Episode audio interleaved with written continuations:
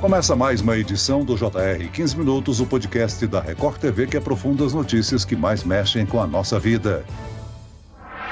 O Brasil registrou neste ano mais de 5 mil casos de meningite, com 345 mortes. Só no estado de São Paulo já são mais de 1.600 casos confirmados e 109 óbitos. A meningite é uma doença grave e endêmica e, por isso, a contaminação acontece ao longo de todo o ano e, nos casos mais graves, pode deixar sequelas e até causar a morte do paciente. Por que o número de casos está aumentando? É possível controlar o avanço? E qual a maior preocupação que devemos ter em relação a essa doença? O 15 Minutos de hoje esclarece essas e outras dúvidas com o médico infectologista Marcelo Daia. Bem-vindo ao nosso podcast, doutor. Olá, Celso. Prazer estar com vocês. Quem nos acompanha nessa conversa é a repórter do Jornal da Record, Adriana Perrone. Adriana, a meningite é grave e teve mais de 260 mil pacientes contaminados entre 2007 e 2020, segundo dados do Ministério da Saúde. E agora um novo aumento no número de contaminações deixa as autoridades de saúde em alerta, né? Oi, Celso. Oi, doutor Marcelo. Obrigada pelo convite. Celso, é isso mesmo. Sempre que um surto da meningite é registrado, as autoridades na área da saúde ficam em alerta. A preocupação existe porque a doença é grave e pode evoluir para a morte do paciente. E os casos não são raros, viu? Aqui no Brasil, entre 2007 e 2020, foram mais de 390 mil casos suspeitos de meningite. Desses, 265 mil foram confirmados, sendo que a meningite viral é a mais comum,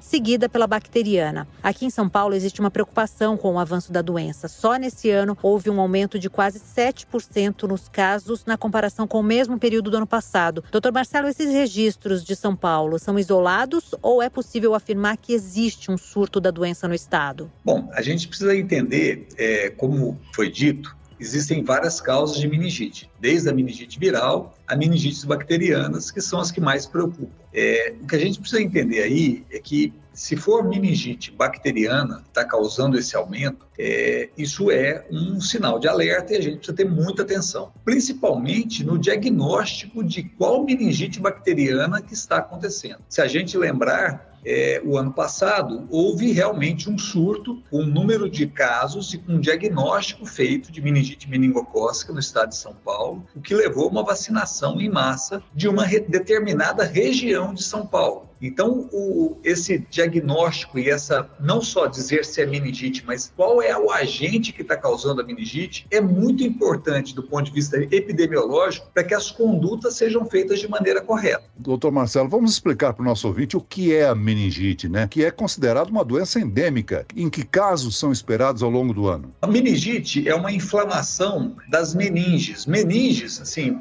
popularmente dizendo, é aquela capa que envolve o cérebro. Então, quando eu tenho uma inflamação dessa capa é, da meninge, eu tenho uma meningite. E eu tenho diversas causas de meningite. Então, eu tenho causas de meningite causadas por vírus, que são as mais comuns, meningites causadas por bactérias, que aí, quando a gente também tem vários agentes, meningocócica, pneumocócica, hemófilos, nós temos vacinas, inclusive, contra algumas delas, é, e tem meningites fúngicas, meningites por outras causas, por tuberculose. Então, existem várias causas, mesmo entre as bactérias, da meningite. Mas é isso, é uma inflamação das meninges. E o que, que a população tem que entender? O que, que isso causa né, de sintoma? Febre, dor de cabeça, e vômito. São sinais comuns de um indício de que pode estar acontecendo uma meningite. Normalmente a pessoa tem dificuldade de movimentar o pescoço, então o pescoço fica mais rígido porque causa dor e os vômitos que são importantes também nos pacientes com meningite. Ou seja, as manifestações podem ser graves e rápidas, né, doutor? Isso. As manifestações são graves e rápidas e são e confundem com outras doenças. Então, a gente pegar um caso de febre e dor de cabeça, num primeiro momento eu posso pensar em dengue, por exemplo, que é o que está acontecendo com maior frequência no Brasil hoje. É, posso pensar em covid, posso pensar em influenza. Então, o, o início e uma coisa que chama atenção na meningite bacteriana, que é a que mais preocupa a população, a evolução da doença é muito rápida, Celso. O paciente, uma criança, chega com um quadro de febre, dor de cabeça, e às vezes ela evolui muito rapidamente, em questões de horas, para um quadro de coma e eventualmente até óbito. Então, isso que a gente tem que ter muita atenção em relação à meningite, é a gravidade e a rapidez com que os sintomas aparecem. Agora, doutor Marcelo, as meningites bacterianas são mais frequentes no Brasil? Existe um período para maior ocorrência de casos? Sim, existe um período. É, as meningites bacterianas, elas não são as mais frequentes, elas são as mais graves. As mais frequentes são as meningites virais, é, mas as meningites bacterianas são as mais graves, são as que chamam mais atenção. E a época do ano que mais tem casos de meningite é essa época que nós estamos, no inverno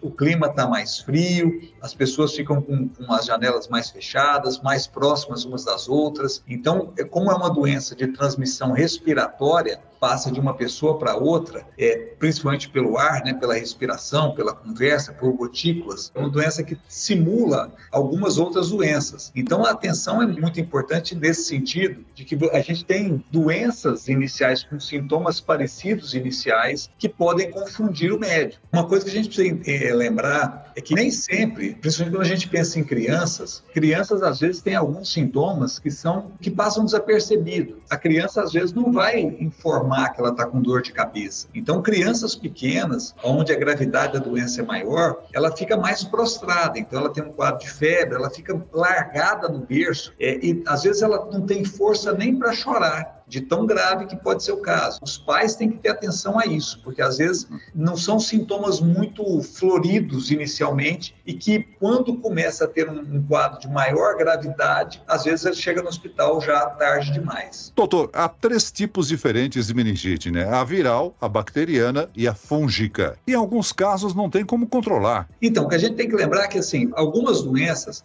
todas elas a gente pode tentar controlar né, meningite viral, a gente pode tentar controlar. A principal causa de meningite viral que nós tínhamos era a cachumba. Foi, é, diminuiu de maneira dramática através da vacinação. Nós tínhamos um tipo de meningite bacteriana, que era meningite por hemófilos B, que era muito comum em crianças de três meses a três anos de idade, que diminuiu de maneira importante com a introdução da vacinação contra o hemófilos B na rede pública vacina, é, é, doença pneumocócica causando meningite também reduziu através da vacinação. E nós temos a vacina contra a meningite meningocócica que está sendo utilizada, só que o que, que aconteceu? De dois, três anos para cá, houve uma redução muito grande é, na cobertura vacinal. E isso, esse impacto de cobertura vacinal baixa, pode também, somado a fatores de fique em casa, de que as pessoas não saíram muito e realmente houve uma diminuição da circulação de bactérias e vírus em 2020 e 2021, levando a um aumento de casos, mas a cobertura vacinal baixa pode ter levado a esse aumento de casos também de meningite meningocócica, porque a gente tem uma cobertura vacinal, nós temos uma vacina disponível na rede pública contra a meningite meningocócica do grupo C, que está sendo subutilizada pelas crianças e muito pouco utilizada também pelos adolescentes, porque a vacina pode ser feita, é feita como reforço a partir de 11 anos de idade, entre 11 e 12 anos de idade, para meninos e meninas. E nós estamos utilizando muito pouco essa vacina também na rede pública. Doutor, existe algum grupo que está mais vulnerável à doença? Por exemplo, as crianças, em razão do sistema imunológico, elas são mais suscetíveis suscetíveis? As crianças, elas tendem a ter formas mais graves da doença, sim. É, e existe uma forma de, da meningite, principalmente da meningite meningocócica, que a gente chama de meningococcemia, que é quando existe uma circulação dessa bactéria no corpo todo. E aí, uma, uma coisa que caracteriza a meningococcemia são manchas pelo corpo. É, existem algumas imagens que são divulgadas eventualmente, porque às, vezes a criança ela perde ponta de dedos, né, perde extremidades. Então, é uma caracterizando a forma mais grave da meningite meningocócica, que é a meningococcemia. E aí, além de ser grave no sentido do quadro todo, a letalidade pode chegar até a 70%. Então, realmente, além, de ser muito grave, a chance de óbito é muito maior na meningococcemia, quando tem uma disseminação dessa bactéria no corpo todo da criança. Agora, doutor Marcelo, a gente pode dizer que a gravidade do quadro está relacionado à rapidez com que a doença progride e às condições do paciente? Sim, sim, com certeza. A rapidez com que a doença progride e, a, a, às vezes, você não não dá o diagnóstico a tempo correto pode influenciar diretamente no, no, na gravidade do quadro. Doutor Marcelo, alguns casos mais graves da meningite deixam sequelas no paciente? Quais são as sequelas mais comuns? E quando isso acontece, na maioria das vezes, essas sequelas são reversíveis? A gravidade do quadro, levando as sequelas, podem trazer sequelas que, da maioria das vezes, são irreversíveis. Então, nós temos desde dano auditivo, a criança perde a audição, é, pode ter quadros de paralisia cerebral e pode ter quadros de que você tem é, êmbolos causados pela bactéria, levando a necrose de pontas de dedos, causando inclusive amputação desde ponta de dedos até membros inteiros, braços, pernas, é, que são formas graves e aí são totalmente irreversíveis também. Agora, falando dos surtos de meningite meningocócica C, registrados em 2022 na cidade de São Paulo, eles trazem à memória um episódio que marcou a história do Brasil, a maior epidemia de meningite do país registrada na década de 70, né? A desinformação é a principal responsável pelos casos, doutor? Sim, é, o Brasil viveu, você lembrou bem aí, uma das maiores epidemias epidemias de meningites do mundo né, na década de 70. Foi inclusive desenvolvida uma vacina para atender o Brasil pelo laboratório é, Pasteur, na França. Se construiu um pavilhão e se desenvolveu uma vacina para atender o Brasil na época pra, é, pra, do surto da, da meningite que a gente teve na década de 70. E realmente parece que a memória é curta, porque hoje nós temos uma vacina que, além de ser muito mais efetiva, muito mais eficaz, com menos efeito colateral, duração de muito mais tempo, disponível na rede pública para todo mundo, e nós utilizamos muito pouco essa vacina. Então, realmente, a gente precisa ter essa lembrança do passado para não deixar com que aconteça isso para o futuro, né? nem no presente, nem no futuro, que é um surto de meningite meningocócica. Doutor, de acordo com a Secretaria de Saúde, no primeiro trimestre desse ano, São Paulo registrou a aplicação de mais de 106 mil doses da vacina meningocócica C para crianças com menos de um ano de idade. É importante a gente reforçar para quem está ouvindo a gente que essa vacina está disponível gratuitamente nos postos de saúde, né? Pelo SUS. Isso.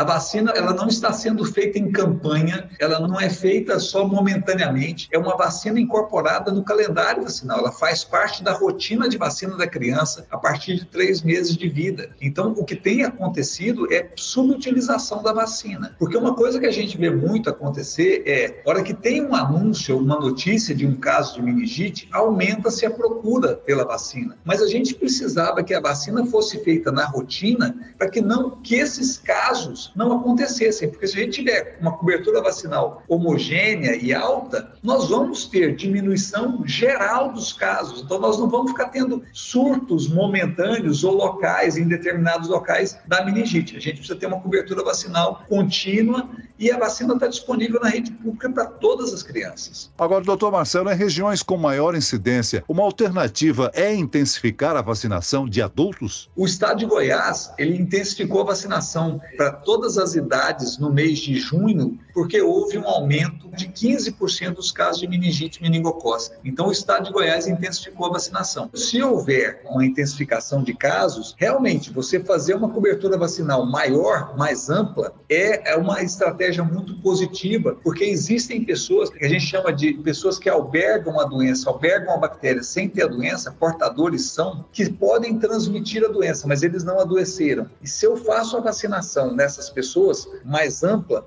eu diminuo esse status de portador são da comunidade. Pessoas que têm a bactéria, mas não têm sintomas da doença, mas eles, por fato de carregar a bactéria, transmitem para outras pessoas. Então, quanto maior a cobertura vacinal, não tenha dúvida, se eu vacinar todo mundo, vacinar toda a infância toda a adolescência, por exemplo, eu diminuo de maneira importante o número de casos. A gente tem dados a Inglaterra fez isso, conseguiu reduzir o número de casos de meningite de maneira importante, vacinando toda a infância e adolescência é, inglesa. Ou seja, a gente já falou aqui da importância da vacinação. Mas para finalizar, vamos reforçar a importância então da prevenção, né? As autoridades de saúde precisam orientar a população para evitar transmissão. Em qualquer suspeita ou exposição à doença, a pessoa deve procurar atendimento médico, né, doutor? Sem, sem dúvida. É, o atendimento médico, ele é importante, quanto mais rápido, melhor. A gente viu isso pela gravidade da doença. Então, quanto mais rápido procurar o atendimento médico, melhor. E fazer a vacinação é uma estratégia importantíssima. Então, os pais que estão nos ouvindo, pais de crianças pequenas, pais de adolescentes, é, observe o cartão de vacina, observe se vocês já fizeram a vacina dos seus filhos, levem para ser vacinados, que é uma estratégia de prevenção muito boa e que funciona. A outra estratégia é evitar ambientes fechados, com aglomeração, porque são fontes de transmissão da doença. E nessa época do ano que a gente está entrando, é época que você tem mais casos, que a gente tem mais casos de meningite é, que vão acontecer agora agora. Né? Essa época é uma época propícia. O 15 Minutos de hoje termina aqui. Eu quero agradecer a participação e as informações do médico infectologista, doutor Marcelo Daia. Obrigado, doutor. Obrigado, um prazer falar com vocês, um prazer esclarecer a população. E agradeço a presença da repórter do Jornal da Record, Adriana Perrone. Obrigado, Adriana. Doutor Marcelo, Celso, eu que agradeço muito o convite. Um abraço para vocês. Esse podcast contou com a produção de David Bezerra, dos estagiários Lucas Brito, Fernando Russo e Cátia Brazão. A sonoplastia de Marcos Vinícius, a coordenação de conteúdo, Edivaldo Nunes e Deni Almeida. Direção editorial, Tiago Contreira. Vice-presidente de jornalismo, Antônio Guerreiro. Você pode acompanhar o JR 15 Minutos no portal r7.com, nas redes sociais do Jornal da Record e nas principais plataformas de streaming. Eu, Celso Freitas, te aguardo no próximo episódio. Até amanhã.